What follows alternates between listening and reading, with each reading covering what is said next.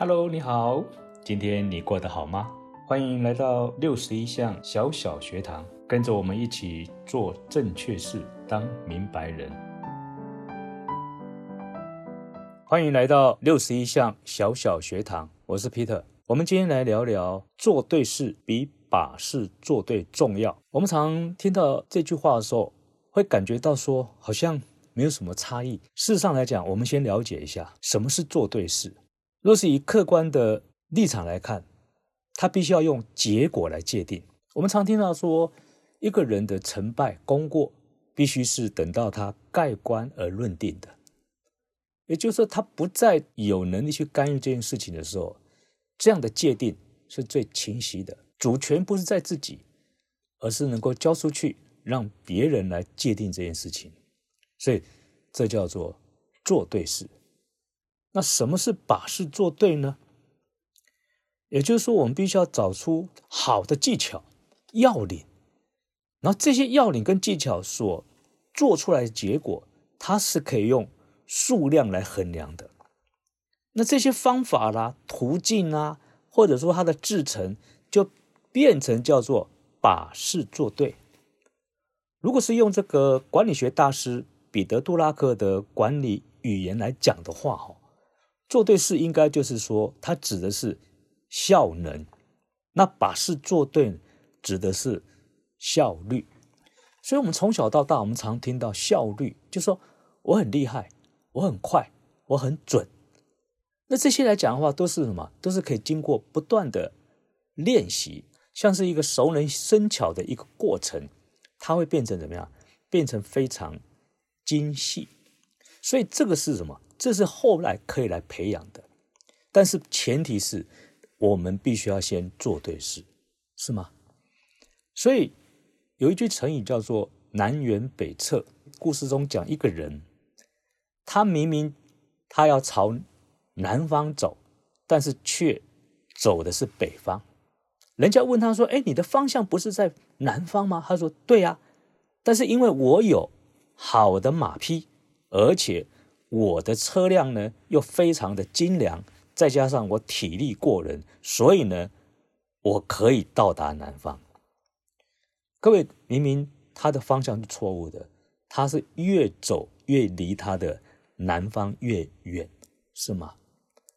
好像这个 A B C 的 A 这个字母，它两条腿，如果时间越延长的时候，你发现到他们越来越不可能有交集的可能性。所以说，方向如果是错误的，你用再多的资源或者再好的条件，你也是做白工啊。所以，方向比方法重要。因此，我们说做对事比把事做对重要的概念就是这个概念。接下来，我用一个例子来跟各位做一个说明。有个餐厅里面哈，它正在中午时间，客人非常多。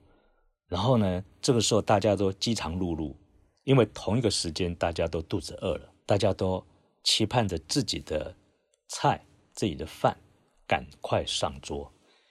那就在这种繁忙的情况之下呢，就只有一个小伙计忙进忙出的，几乎是焦头烂额。这个时候有一个新客人坐下来以后，把小伙计叫来，向他抱怨，他说：“你们这个餐厅里面呢，怎么没有冷气呀？”你可不可以把冷气调大一点点？我快热死了。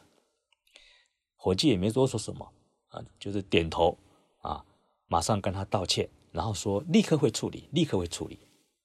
隔了没多久呢，这客人又发飙了，又把这个伙计叫来，你怎么搞的啊？你们冷气也不要放那么大好不好？可不可以再关小一点点呢？旁边一个客人呢，从头看到尾，心里面就蛮替这个小伙计哈抱怨的。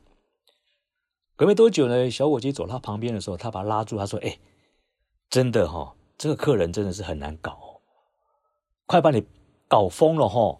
没想到这个小伙计他说：“我没有疯啦，应该是那个客人疯了啦。”这客人问他为什么？啊，根本我们的餐厅就没有装冷气呀。所以，我们常看到我们的生命当中有很多，就是说让你没有办法，就是说去面对的这种。非常无力的这种现象，但是你会不会发现到，其实你大可不必跟他怎样吵一架，因为你的生命有其他生命的力量。说不定我们看这个小小很可爱这个小伙计，他非常的幽默，同时呢，他用最有效的方法回应他，做对事比把事做对重要。因为你发现到生命中有很多的一种横逆，它就在你面前，但是如果无伤大雅，你就把它当成个玩笑，就开过去就好了。所以我觉得做对事是在我为何做这个事的前提当中去界定，把事做对是我要如何把这件事情做得更好。因为生命中没有最好的，只有更好的。如果我们可以静下心来想想看。哪一些是做对的事情，在借此我们再来想如何把事做对。我想这样下来的话，在我们的生命当中，我们就充满了各种不一样的机会。换句话说，很可能我们可以把眼前的问题转换成美好的机会。今天跟大家分享到这边，谢谢大家，我们下次见。